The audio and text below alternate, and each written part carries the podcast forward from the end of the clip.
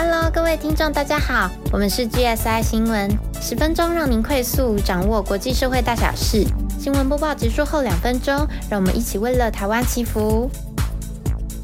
大家好，我是大学特派记者 Flora，今天新闻会由 Flora、Jelly、Robert 来播报，为您播报二零二二四月二十八至五月四日的新闻要闻。第一则，国内外疫情速报。第二则，消资访日以及日本泰国合作和日本首相拜访教宗。第三则，乌俄战报第六十四天至七十天。首先，我们来看国内疫情。五月四截稿之前，全台本土确诊案例已突破两万八。柯文哲预测，再过三天，台湾的确诊数字就不准了。因为超过 PCR 量能会进入黑暗时期，这是最大的危机。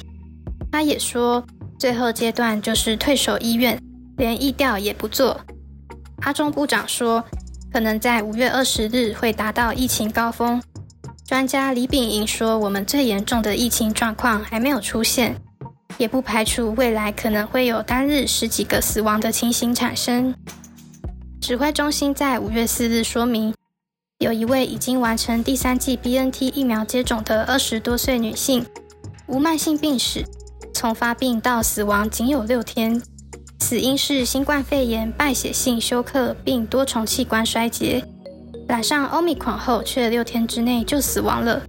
哇塞，我们真的不能想说有打完第三剂就好，就算染疫也只是轻症或者无症状，所以不用担心。不过，这个案例却告诉我们不对，不能这样想。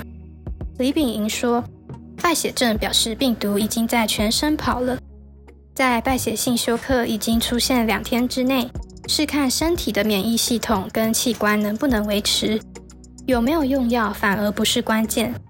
所以，最终关键的还是自身的免疫力哦。面对天天都在飙升的确诊数字，又得要维持正常生活形态。那我们可以怎么做呢？除了前面几集有跟听众们提过的，了解目前政府的防疫措施，还能很好的搭配之外，还有自身勤洗手、口罩戴好戴满、维持社交距离等，这些我们也都持续在提醒。今天也就再小提一个，如何增强自身免疫力呢？运动当然免不了，营养师建议摄取维生素 A、C、B、E。还有镁和锌都有助于免疫细胞的运作。另外，少油炸、少糖、减少红肉、维持排便规律等等，这些健康饮食也都很重要。全谷根茎类、豆类、蔬菜类、水果类等食物里面都含有上述物质，可以适量摄取哦。此外，减少不必要的吃饭聚餐场合。我这里就不得不要举出台中市政府的例子了。台中市政府与议会两场参叙，造成群众感染，到目前为止已经多达二十二人染疫。由于吃饭时会脱下口罩，增加染疫风险，所以尽量少到公开场合参叙，听众们忍耐一下哦。另外，前面有提到过，因为确诊并发脑干炎而去世的两岁男童，医师在提醒爸爸妈妈们，如果小孩不幸确诊有发烧、有出现幻觉的话。有可能就是脑部有发炎，一定要尽速就医。好消息是有七十七万 BNT 儿童疫苗，十二日将从德国抵台，力拼五月二十日前施打。指挥中心启动 Taiwan V Watch 疫苗接种健康回报系统，监测儿童施打疫苗反应。世界疫情部分，五月四日单日新增确诊是最高，美国十一万多，因为 Omicron 变异株 BA.2 快速扩散。专家预估，美国疫情会再升温，再来德国近十万，澳大利亚近六万，法国、意大利、韩国四万多，接下来就是台湾、日本、巴西两万多，英国大陆一万多，印度、越南三千多，马来西亚一千多，香港三百多。第二则国外新闻速报。五月一号，德国新总理肖兹与日本首相岸田文雄会晤。本次会议，两国领导人讨论了议题，包括援助乌克兰、G7 的合作、供应链、能源、中国扩张等议题。德日也将建立起政府彼此磋商的机制，让两国部长直接面对面交流。肖兹改变了德国外交的传统，先访问日本而非中国，代表梅克旧时代结束，新时代的来临。德国要从传统以中国为中心的亚洲政策调整为印太政策，也就是二零二零年德国政府发布的印度太平洋政策指南。将印太区重新定义为印度洋与太平洋边界，这里是二十一世纪国际秩序形成的关键。五月三号，日本首相岸田文雄与泰国的首相帕拉育在泰国总理府会面，双方签署了三项合议，并在会后发布共同声明。三项的协议包括政府间的金融合作、防卫设备和科技转移。以及日本政府在 COVID-19 紧急支援计划下提供的协助，双方并且同意将彼此的战略伙伴关系提升为全面性的战略伙伴关系。双方的合作是为了促进区域的和平和繁荣。其中，防卫设备和科技转移协议备受瞩目，不少媒体解读这是针对中国而来。好的，接下来我们还是要报道岸田文雄。怎么今天都在追他呢？岸田文雄五月四号会见意大利总理德拉吉，并且在梵蒂冈与教宗方济各针对乌俄局势进行会谈。其实，在岸田踏进欧洲之前，已经从四月二十九号开始了东南亚之行，先后拜访了印尼、越南和泰国。部分人士认为啊，这个行程是在帮盟友美国暖场，因为。东协国家领导人将在下周前往华府，与美国总统拜登共同举行东协领袖特别峰会。日本首相时隔八年再访梵蒂冈，并且跟教宗会谈。岸田在会谈中表示，能在两国建交八十周年会晤方济各倍感光荣。对方济各二零一九年访问日本的时候，能造访受原子弹攻击的广岛与长崎。也表达了感谢之意。方济各当时对和平以及迈向无核武器世界所释出的讯息，都深深的烙印在许多日本民众心里。安田自己身为广岛出身的首相，希望跟梵蒂冈合作，迈向无核武世界。两人在会中也针对乌克兰情势交换了意见，除了谴责杀害平民的行径。对结束残暴的军事入侵、恢复和平的决心都有一致看法。第三则，我们来看乌克兰俄罗斯战况。四月二十八号，第六十四天，俄军在乌克兰的东部与南部几乎全天二十四小时不间断的炮击、空袭，从基辅到马里乌波尔，再从 k a r k o v 到北顿内茨克，俄罗斯的作战方式一成不变。那就是狂轰滥炸、夷平城市、滥杀平民。就在联合国秘书长古特瑞斯 （Antonio Guterres） 正访问基辅的时候，二十八号晚间，俄军就对基辅发动空袭。事后证明，古特雷斯以及人员很安全，但他们表示被空袭位置距离这么近吓到。普丁在四月二十七日向国会议员发表演说：“有人意图从外介入乌克兰战事。”并制造我们无法接受的战略威胁。大概知道我们报复攻击快如闪电。我们拥有遂行任务的所有工具。稍微一提，上一集我们不是有提到俄国试射萨尔马特飞弹，又称撒旦二飞弹。我们不是有提到这个飞弹吗？英国媒体报道，撒旦二飞弹若满载，它携带的火药量足以摧毁一整个法国。撒旦二时速可达两万五千七百四十九公里，任何反飞弹系统都极难击落它。不过同一天，美国联邦众议院压倒性通过乌克兰版的租借法案，还有拜登也提出了三百三十亿美元援助乌克兰的经费，包括超过两百亿美元的武器、弹药和其他军事支援。租借法案在二战时期被视为有助于击败纳粹德国的关键措施。租借法案除了可以直接援助乌克兰政府以及军队之外，也会帮助受到俄军侵略影响的国家，像是波兰和其他东欧国家。四月二十九日，第六十五天，俄军继续仰赖猛烈的空中轰炸，并且改采大军推进的攻势，希望拿下顿巴斯地区。除了顿巴斯战线，俄军也在乌克兰东南、南部袭扰 Odessa、扎波罗热亚、扎波罗热、涅伯城以及尼科拉伊夫等地施压乌军。俄罗斯乌克兰在顿巴斯之战的兵力对比约是二比一。最佳的情境是乌军挡下甚至逐退俄军，反之则是俄军在拿下乌东之后，重新组织对基辅或 Odessa 的攻击。北约警告西方必须做好长期战争准备，同时德国国会要求政府军援乌克兰，并呼吁中国改变态度，要主动支持俄乌停火。晚间，古特雷斯贴文：“我深受乌克兰人民的韧性和勇气所感动。”我要和他们传达的讯息很简单：我们不会放弃，联合国会加倍努力拯救性命，减少人类的苦痛。在这场战争中，在所有的战争中，付出最大代价的永远都是平民。英国准备调派约八千名士兵赴北欧和东欧，参与为期数月的演习，还将动用坦克、战车、大炮、直升机、无人机等等的装备。在我们的部落格上面有相关的照片。当然可能会引起不安，那请大家阅览的时候要斟酌小心。四月三十号第六十六天，乌克兰 Odessa 地区的长官 Maxim Marchenko 说，星期六敌人从克里米亚用堡垒海岸导防御导弹系统对 Odessa 发动袭击，奥德萨机场的跑道被摧毁，谢天谢地没有人员伤亡。俄罗斯军方稍早声称用高精度的导弹袭击了 Odessa 附近。由美国和欧洲国家提供给乌克兰军队的一个大型武器库。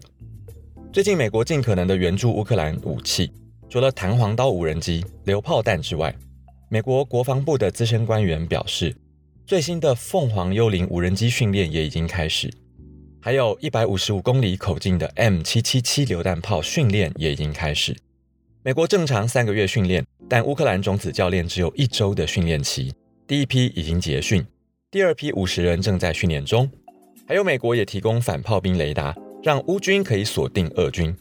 美国官员认为，接下来几天俄军会对顿巴斯采取大规模炮火攻击，也因此，不论是训练或是武器运送，现在乌克兰正在跟时间赛跑。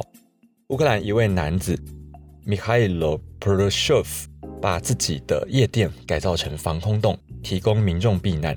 同时，也组织军队冒死进入马里乌波尔，在枪林弹雨中把平民拯救出来。他已经救出了两百人。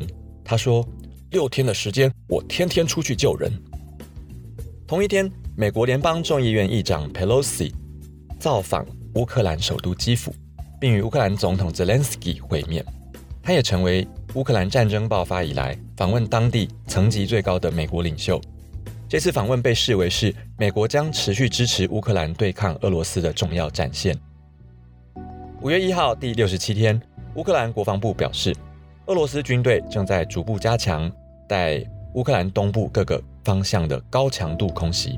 然而，西方官员称，俄罗斯入侵乌克兰的部队正面临严重的问题。英国国防部表示，俄罗斯已经被迫合并和重新部署，因为推进失败。而耗损和分散的部队，其中许多部队可能士气低落。而美方此前评估，俄罗斯的推进至少比他们想要的位置落后几天。Zelensky 稍早指出，乌克兰政府正在对已经被乌军解放的领土积极进行除雷的工作，每天都有数十个村落被纳入已经完成扫雷的名单中。政府正在尽一切努力。让部分解除俄军占领的乌克兰领土恢复正常生活，并且加紧修复道路。不过，Zelensky 也示警，未来仍有许多工作得要完成，会把重点锁定在清剿俄军上，希望将他们逐出乌克兰的领土。Zelensky 提到：“我们仍需战斗，并尽一切努力将俄国占领者给赶出去。我们将会做到，乌克兰也会获得自由。”五月二号第六十八天，马里乌波尔遭到围困的亚速钢铁厂已经疏散约一百名平民。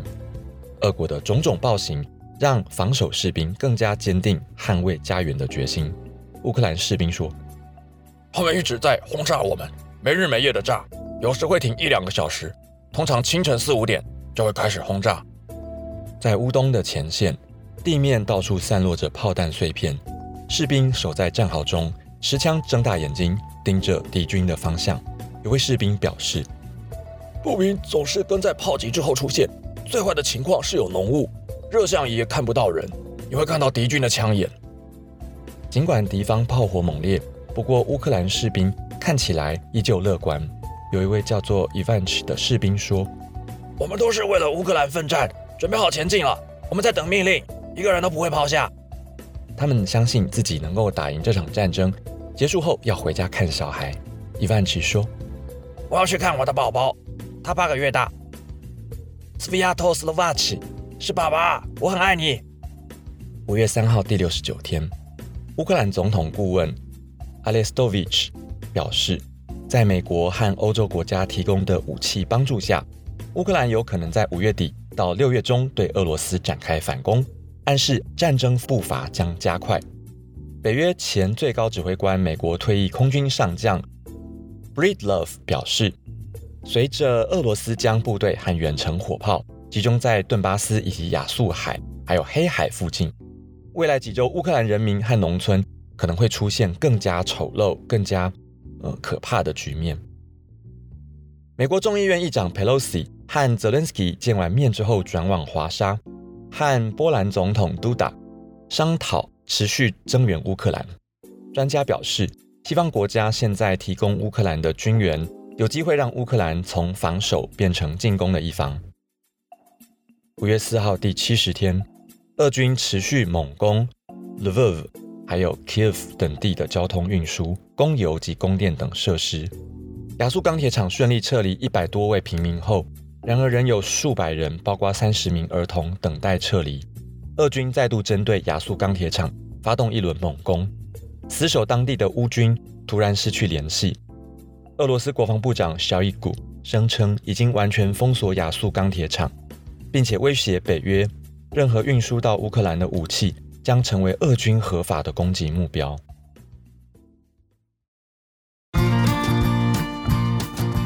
好的，我们今天新闻播报到此，请记得按赞、订阅、开启小铃铛，并且留言给我们鼓励哦。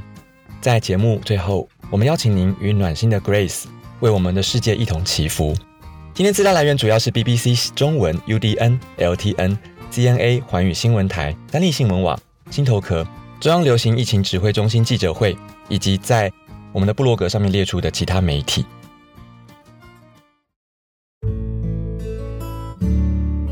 马太福音十八章十九节：若是你们中间有两个人在地上同心合意的求什么事，我在天上的父必为他们成全。因此，这边邀请关注新闻时事的大家与我们一起祷告。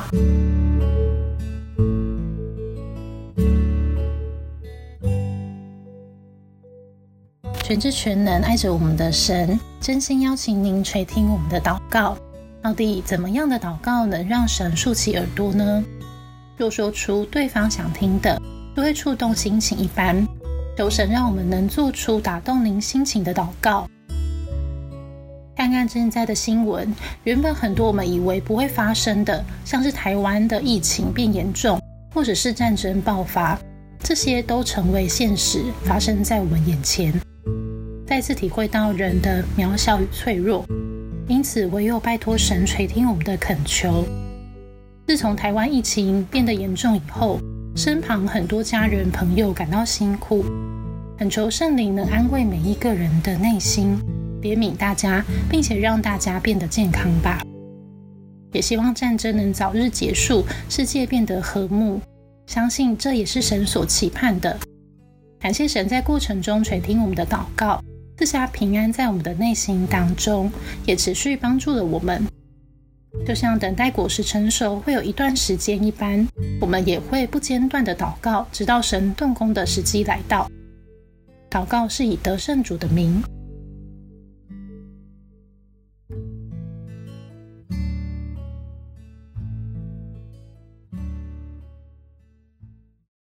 那我们下集再见喽，拜拜。